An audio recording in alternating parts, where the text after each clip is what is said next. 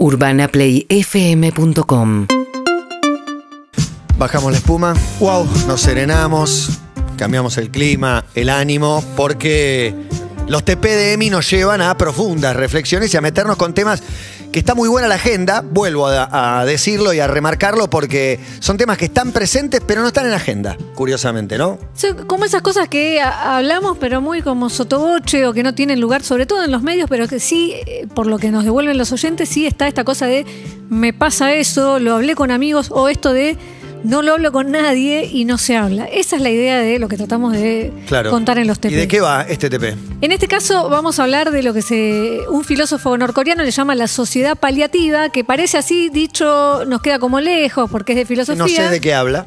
Pero lo resumo en que somos una sociedad que hacemos todo por evitar el dolor. Barrer bajo la alfombra y seguir, seguir y seguir. Los negadores, Sí, eternos. Sí. Con consecuencias enormes, porque obviamente la basura que se va juntando no desaparece. Por ahí no la ves, pero está. Y te vuelve y no sabes por qué vuelve ni de dónde viene. Bueno, creo que después del informe va a ser más rico el debate, así que TP de EMI, adelante. Estoy triste. Ay, no, no estés triste, no vale la pena. Pensá en cosas que te hagan bien. ¿Qué te gustaría hacer? El filósofo Byung-Chul Han dice que le tenemos fobia al dolor. También nos describe como la sociedad del cansancio, en la que nos autoexplotamos creyendo que nos estamos realizando y nos transformamos en puro rendimiento. Si estamos ocupados, no podemos pensar. Menos vamos a sentir dolor. Anestesia permanente. La llama la sociedad paliativa. Lo explica mejor el sociólogo Miguel Ángel Forte. no puede reconocer la existencia misma del dolor y hace todo lo posible para evitarlo. Terapias alternativas, medicación, todo lo que implica salir de una situación en la cual nos detengamos por un instante. En una época marcada por romper mandatos, hay uno enorme. Estamos obligados a ser felices. Eh, eh, no podemos estar tristes. O sea, tenemos que salir de ese estado y tenemos que buscar permanentemente una felicidad. Tenés que ser feliz porque es muy simple. Solo depende de vos. Porque todo está dentro tuyo. Si no lo lográs, es que no le pusiste demasiado esfuerzo. En este vídeo te voy a dar todos los puntos claves para poder cambiar radicalmente tu vida y sobre todo tu estado mental. El punto es que no se trata de ser pesimista, sino de entender que la vida tiene un costo. ¿Para qué? Para poder hacer algo mejor con ella. Hay que entender esto. Laura Rivera es psicóloga, docente de la UBA y trabaja en la guardia de un hospital público. Incluso las cosas que creemos que queremos y que son vistas como positivas, como logros, ¿no? Por ejemplo, no sé, el recibirse, el tener un hijo, encontrar una pareja. Bueno, esas cosas pueden ser totalmente desequilibrantes y dolorosas, ¿no? En el deseo hay conflicto. Solamente si podemos trabajar en términos de contrastes, razonar en términos de contrastes, vamos a conocer la felicidad porque además antes de la felicidad conocemos la tristeza. Primero hay que saber sufrir, después amar, después partir y al fin andar sin pensamiento. El primer filósofo que se preguntó por el placer fue Epicuro. Lo que él decía, es que hay que encontrar placer en el día a día, en las pequeñas cosas, así podemos sentirnos en un estado placentero la mayor cantidad de tiempo. quien habla es Mariana Beatriz Noé, licenciada en filosofía que está cursando en la Universidad de Columbia el doctorado en filosofía de las emociones. Otros filósofos pensaban bien diferente a Epicuro. Creían que el dolor venía de la carencia, o sea, de necesitar cosas de otros, y que por lo tanto la mejor manera para alcanzar la felicidad era no necesitar nada. Es la escuela del estoicismo, los estoicos. No caigas en lo que cayó tu hermano, que sufre por un ser humano, cuando en el mundo hay 6 mil millones. Si nosotros anulamos la capacidad del dolor, si anulamos la capacidad de sufrimiento, estamos en un mundo artificial. Recuerdo a alguien que me decía que quería naturalizar tanto la muerte que no le doliera el día que alguien querido se muriera. No hay nada más antinatural que plantearse eso.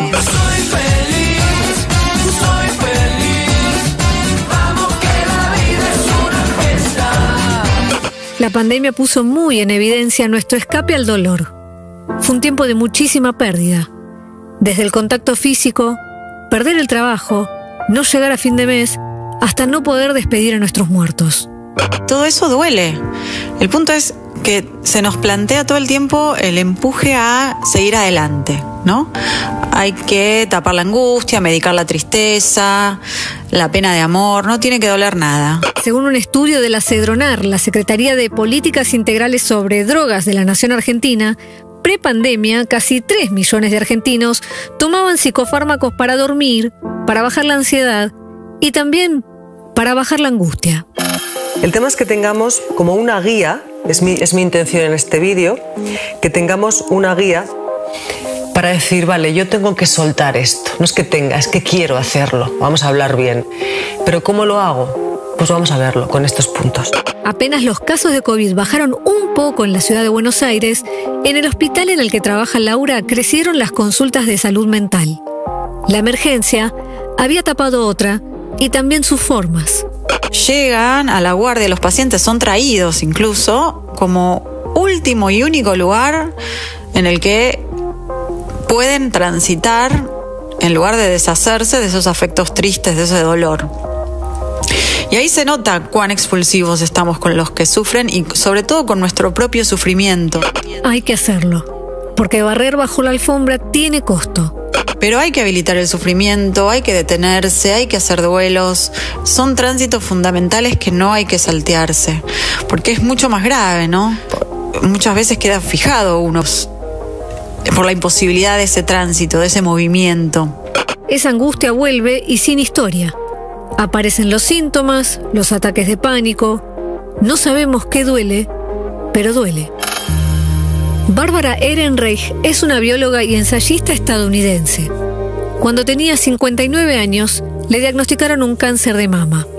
Apenas lo supo, buscó contactarse con mujeres que sufrían lo mismo. Buscaba información y también apoyo. Pero no fue lo que encontré. Lo que encontré fue una insistencia de un optimismo a la fuerza. Se me decía constantemente que debía pensar mi enfermedad positivamente que abrazara la enfermedad y la aceptara como algo bueno. Escuchó que ser positiva le iba a ayudar a sanar. Llegaron a hablarle del tumor como un regalo.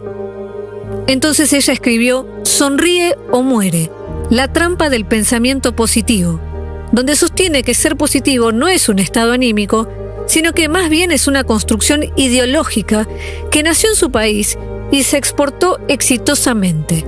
Vaso medio lleno, siempre. No es malo que te despidan de un trabajo. En realidad es bueno. Es una oportunidad para desarrollarte. Y cuando salgas de esta situación, vas a estar mucho mejor. Y si querés salir de esta, tenés que cambiar tu actitud. Porque la clave para tener un trabajo no son los conocimientos o tener habilidades, es tener una actitud positiva. Desde el año 2012 se mide el índice de felicidad en 158 países. Es un estudio que patrocina Naciones Unidas y pretende saber qué país es el más feliz. Cruza las respuestas de los entrevistados con datos de niveles de corrupción y PBI per cápita. ¿El resultado?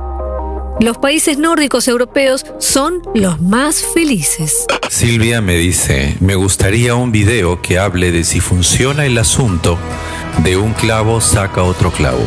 Si no, no duelen las cosas y si no nos permitimos duelar algo de eso, es muy difícil recuperar lo vital de la vida, ¿no? Que no es solamente sobrevivir.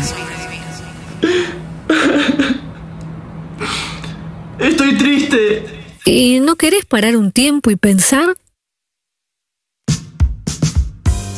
Buenísimo, Emi, el trabajo. Por eso me encanta también este programa, porque no nos obligamos a esa alegría. Hay momentos de, reflexión, de, dolor. Eh, ayer puntualmente hubo, dos notas que disfrutamos mucho y las dos recorrieron momentos de, dolor o de, tristeza. Y si bien uno lo, sabía, esto de la obligatoriedad de la, de la alegría, expuesto así brutalmente, casi que me parece la principal causa de depresión y ataques de pánico. O sea, lo expusiste, hiciste un recorte de una manera que dije, sí, y me vi. Y me vi y nos vi un poco a todos ahí, metidos, sufriendo por no haber podido bajar.